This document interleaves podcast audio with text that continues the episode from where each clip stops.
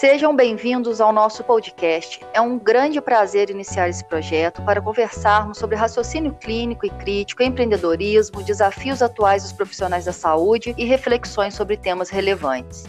Eu sou Camila Galdereto, sou fisioterapeuta e educadora física e ajuda profissionais da saúde a se posicionarem no mercado de trabalho. E meu convidado de hoje é um grande parceiro de trabalho, um parceiro de projetos, Tiago Barroso, fisioterapeuta e coordenador geral da formação Busquê no Brasil. Seja bem-vindo, Tiago. Olá, Camila, tudo bem? Muito obrigado pelo convite. É uma honra e uma felicidade muito grande estar aqui com você, participando de mais esse projeto incrível trabalhamos com a terapia manual, né, Tiago? Sabemos o quanto é uma ferramenta interessante de trabalho, quanto a gente tem a agregar nos nossos atendimentos com a terapia manual. Ministramos cursos de curso, né, de terapia manual, mas nós temos que ser um pouco críticos em relação a isso. É isso que eu queria pontuar com você agora sabemos que existem alguns aspectos muito importantes para quando a gente for pensar em utilizar a terapia manual, algumas coisas precedem isso, né? Conhecermos prognósticos específicos de cada quadro clínico, a gente saber as melhores condutas baseadas nas melhores evidências para saber quando e por que utilizar cada, cada ferramenta e uma boa anamnese, isso é crucial. Como você se coloca frente a essa situação em relação à terapia manual? Quando utilizar a terapia manual? Bom, Camila, é exatamente, você introduziu muito bem. É, como está na moda hoje em dia, né, a gente fala que um, um, cluster de testes, eles nos possibilitam entender um pouco mais sobre as questões do paciente que, que vai nos ajudar a, a, direcionar melhor a conduta terapêutica. E nesse cluster in, inclui a própria anamnese, bem como a, a queixa do paciente, a expectativa do paciente, a preferência do paciente, mas também um cluster de recursos acabam potencializando a eficácia de, de todo esse conjunto. Portanto, assim, eu vejo a terapia manual que, quando combinada com recursos ativos, ela aumenta tanto a sua própria eficácia, bem como dos exercícios ativos. Ah, eu acho, eu acredito, Camila, que hoje em dia a gente precise de um equilíbrio. É, para quem tem anos de terapia manual, por exemplo, eu acredito que seja uma boa estratégia para não cair no erro da manutenção de exercícios passivos sempre utilizando exercícios passivos, é colocar como meta de sempre passar um dever de casa para o paciente, seja qual for a queixa dele. Claro que se houver a possibilidade dele, dele se movimentar, né? se não estiver diante de um quadro agudo. É, e isso contribui para a eficácia e independência do paciente, como também nos força, enquanto terapeutas, a estar sempre criando, é, sempre utilizando o recurso manual apenas como um complemento ou uma abertura de uma porta para que o paciente consiga se movimentar. Confesso para você que eu fiz isso comigo nos últimos anos. Você sabe que eu tenho um grande viés com a terapia manual, mas eu tive de me reconstruir nos últimos anos devido aos novos conhecimentos e evidências sobre é, é, a terapia manual. Eu acho que nesse aspecto vale a pena a gente desmistificar alguma uma questão aqui muitas pessoas utilizam, é, segregam muito a fisioterapia, né? Eu sou terapeuta manual, eu trabalho com eletroterapia, eu trabalho com exercício, e esquecem que no final das contas são todas ferramentas ali à nossa disposição, né? Exatamente. É bem isso. É, é, eu acredito que isso parte de um contexto, Camila, histórico, que, que tem da fisioterapia. Se, se você for analisar a maior parte das formações manuais, né, de terapia manual, elas vêm da Europa e dos Estados Unidos, que são os berços no que se refere a, a, a esse recurso de tratamento. Como, por exemplo, a gente pode citar a osteopatia, a quiropraxia, a formação Busquet. Essas formações vieram para o Brasil para agregar um, muito conhecimento, mas, sobretudo, por visualizar uma lacuna a ser preenchida para os fisioterapeutas brasileiros.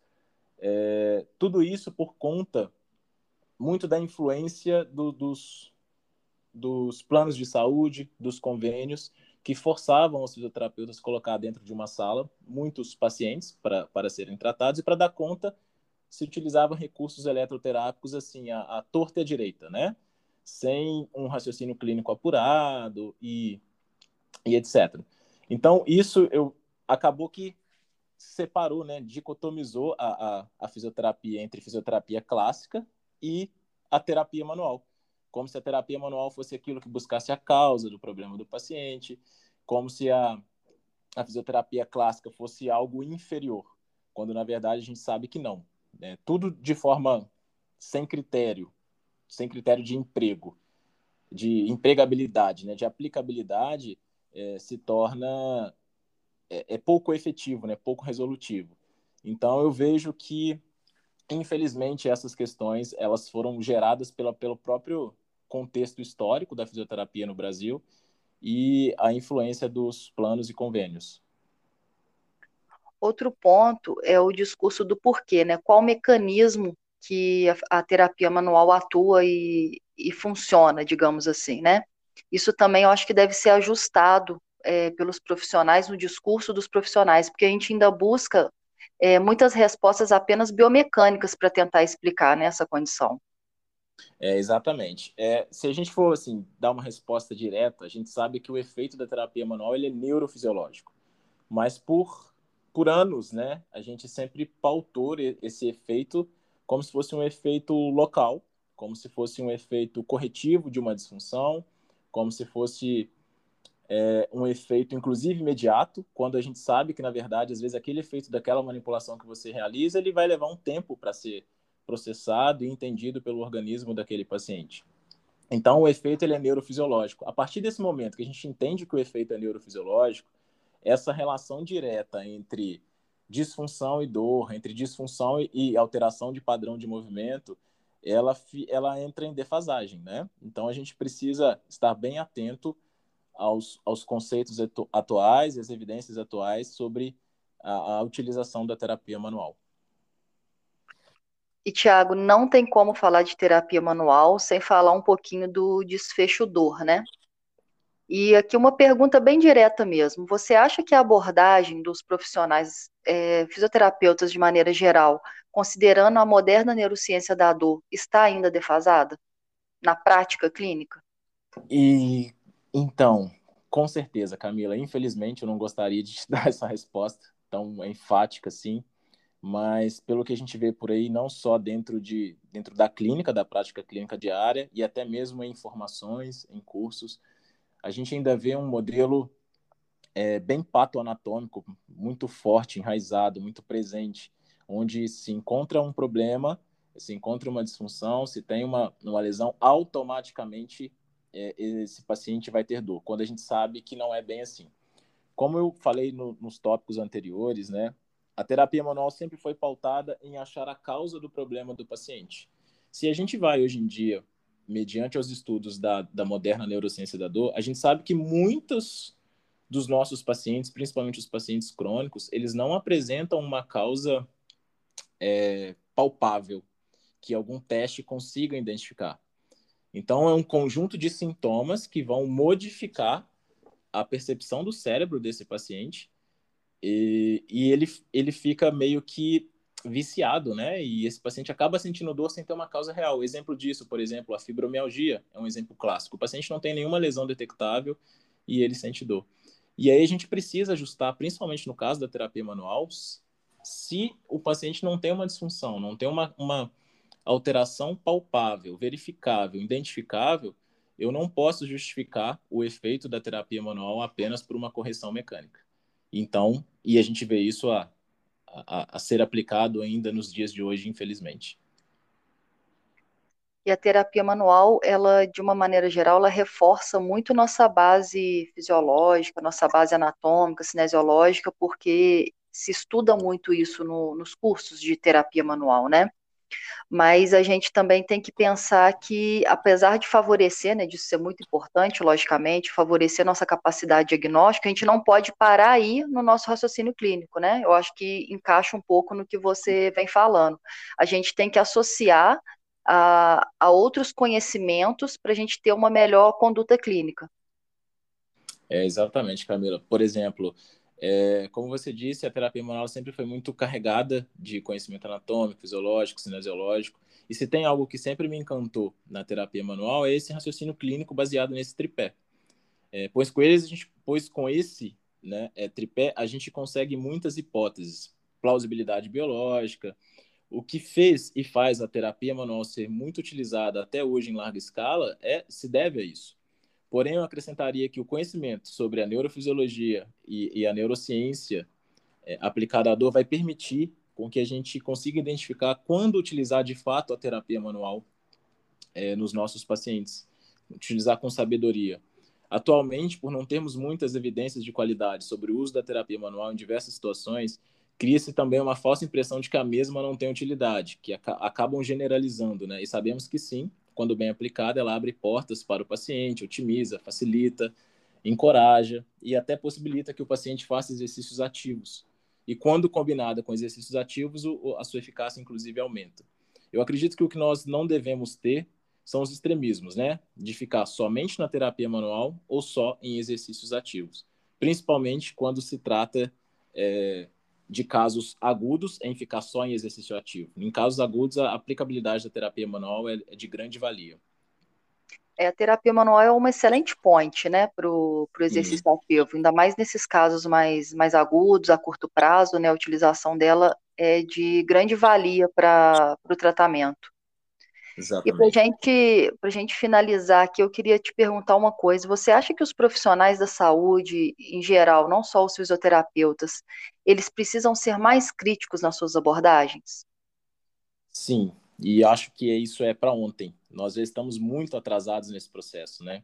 A transição, por exemplo, do modelo biomédico para o modelo biopsicossocial já ocorreu na teoria, porém na, na prática a gente ainda vê muitos profissionais enraizados em modelos ultrapassados e confortáveis, e confortáveis em seus status. Normalmente o ser humano ele só muda quando há uma real necessidade, né? Portanto, se o profissional tem uma boa renda, um bom status, e permanece em hábitos e crenças, por mais que sejam ultrapassadas, e para sair disso é necessário humildade, né? E uma, e uma boa vontade. Tem um pensador, Camila, que se chama Milos Quinton, que tem um pensamento que eu gosto e faço coro, que é, ele diz o seguinte: Conhecimento é saber que o tomate é uma fruta, mas sabedoria é saber que não se deve colocá-lo na salada de frutas. Trazendo para o campo da terapia manual, é, você pode ter muito conhecimento em recursos manuais, em técnicas e etc., mas se você não souber quando aplicá-los, aí sim isso pode comprometer o futuro e o crédito que a, te, que a terapia manual tem. Por exemplo, vou citar rapidamente alguns exemplos. Se o paciente, por exemplo, tem uma alodínia, né, que é um fenômeno neurofisiológico, em que ele sente dor a, a estímulos inóculos, que são estímulos, por exemplo, com o vento de, de, de, um, de um ventilador, ou do ar-condicionado, ou até mesmo a alça do sutiã. É, se esse paciente sente dor a esses toques, como que eu vou me utilizar nesse momento da terapia manual para favorecer o tratamento desse paciente, né? Então, ela, nesse caso, inicialmente, ela seria contraindicada. Então, eu acredito que a gente precisa se atualizar para que a gente consiga realmente ser é, é, efetivo no tratamento dos nossos pacientes. Eu acho que uma coisa que urge também é a necessidade do trabalho multidisciplinar. A gente ainda fica muito achando que só o nosso vai resolver, e em muitos casos, se a gente não tiver associação entre entre profissionais, ah, fica bem difícil, né, o caminho. A gente pode até chegar a algum lugar bom, mas fica bem mais difícil. Exatamente. É, acredito que a, a, maior parte dos pacientes que nos procura hoje em dia é, é por conta de uma dor de caráter mais crônico, né? Raramente é algo muito agudo, assim. Até acontece, mas não é a, a maioria dos nossos pacientes. E, por exemplo, citando um, um, uma queixa muito comum, a dor lombar, por exemplo, ela é multifatorial. Se ela é multifatorial e não há uma causa bem definida, a gente precisa, para que o tratamento seja coerente, de multiprofissionais e um trabalho interdisciplinar. Nós não vamos conseguir resolver tudo sozinho. E essa questão de você resolver tudo sozinho é, é, um, é um braço da raiz do modelo patoanatômico, né? Em que o profissional ele se coloca como protagonista do, da melhora do paciente, é ele que resolve, né? Então, hoje em dia a gente sabe que pra, pra, para pacientes crônicos, uma equipe multi-interdisciplinar é fundamental. Eu não sei se você vai compartilhar da, da minha opinião, mas eu acredito que, que o trabalho, um trabalho voltado assim, com o paciente no centro, a gente tendo, é, juntando com a nossa experiência, é, olhando, tendo esse olhar mais global, mais clínico, mais global também, utilizando de outros profissionais para associar o trabalho com a gente, utilizando das melhores evidências, a gente encontra um caminho e a terapia manual está ali no meio, como uma ferramenta, como um auxílio, mas a gente tem que ter sabedoria como para tudo para utilizá-la também, senão cai no que você falou, acho que cai naquela coisa de ou do extremismo, né? Ou eu sou só terapeuta manual e levanto aquela bandeira sem ter as críticas, que é errado também, ou joga na, na lixeira porque não funciona, né? Sem dúvida, Camila. Essa, essa é, a, é a grande questão. É o que a gente precisa mudar urgentemente. Primeiro, sobre o nosso conhecimento, acho que a gente tem que dar dois passos para trás, né? Olhar para o próprio umbigo, ver o que, que a gente está fazendo, ver se realmente a gente consegue é, ir para casa no final do dia, depois de um dia inteiro de atendimento, se deitar a, a, cabeça no travesseiro com a consciência tranquila de ter feito o melhor que a gente pôde de forma mais honesta, né? E entender todo esse processo do paciente é, é necessário. A gente não pode se colocar acima é, do próprio paciente enquanto profissional e não colocar também nem levantar nenhuma bandeira, né? Se ou eu sou RPGista, ou eu só atendo com pilates, ou eu só faço quiropraxia, ou eu sou só osteopata, ou eu só faço a formação busquê, só atendo com isso.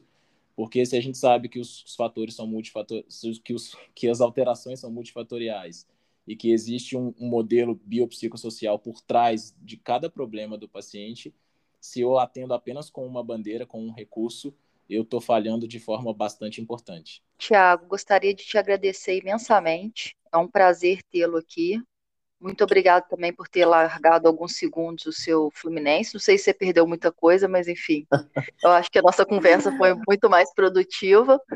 Mas de verdade, muito obrigado pela sua participação aqui. Eu acho que discutimos pontos importantes de maneira rápida, mas que eu acho que vai favorecer a todos nós profissionais a pensarmos algum, nas nossas condutas né, do dia a dia.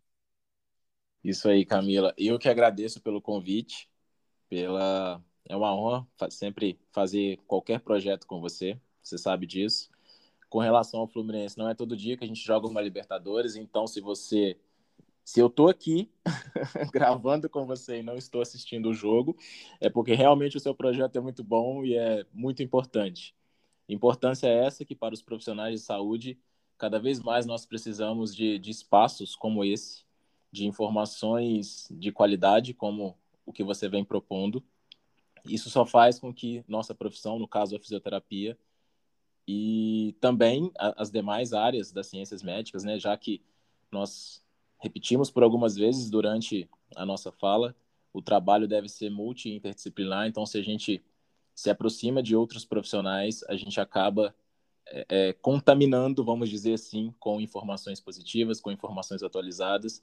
E quem ganha com isso são, somos nós e também nossos pacientes. Parabéns pelo projeto, parabéns pelo, pelo espaço e me coloco à disposição sempre para que você precisar. Muito obrigada, tá? Um abraço. Grande abraço.